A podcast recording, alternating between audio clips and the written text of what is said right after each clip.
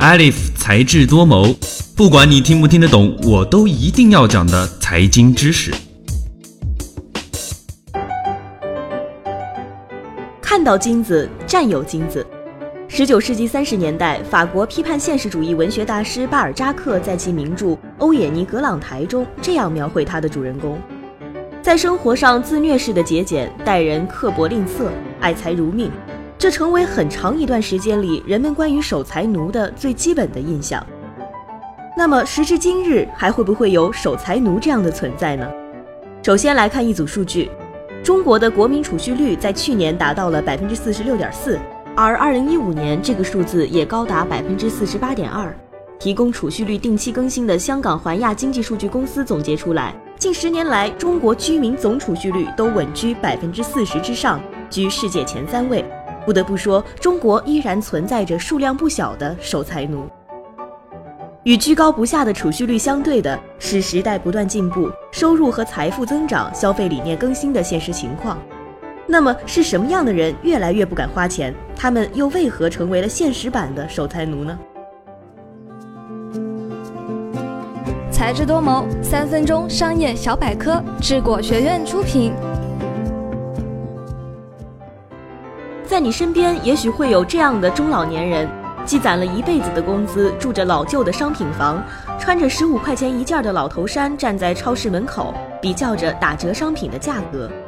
然而，如果你打开他们的定期存折，你就会发现，他们存款丰厚，一生积攒了几十上百万元，足以过上体面的生活，并不是什么生活拮据的贫困户。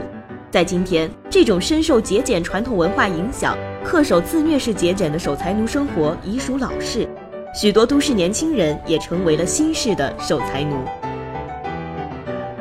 现今的年轻守财奴们为了买房买车和日渐上涨的生活成本，辛苦积攒、精打细算；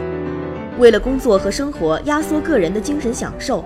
为了担忧即将面临的婚恋、子女教育、父母养老、意外情况等问题而不敢消费、不愿花钱，转而选择储蓄。我师哥小许是一个初出茅庐的编辑，在杭州工作的他，每月收入大约五千元，能够满足日常开支。这两年，他养成了将每月约两千五百元的余钱进行储蓄的习惯，同时也做一些比较稳妥的投资。他说自己在进行一种预期性的储蓄，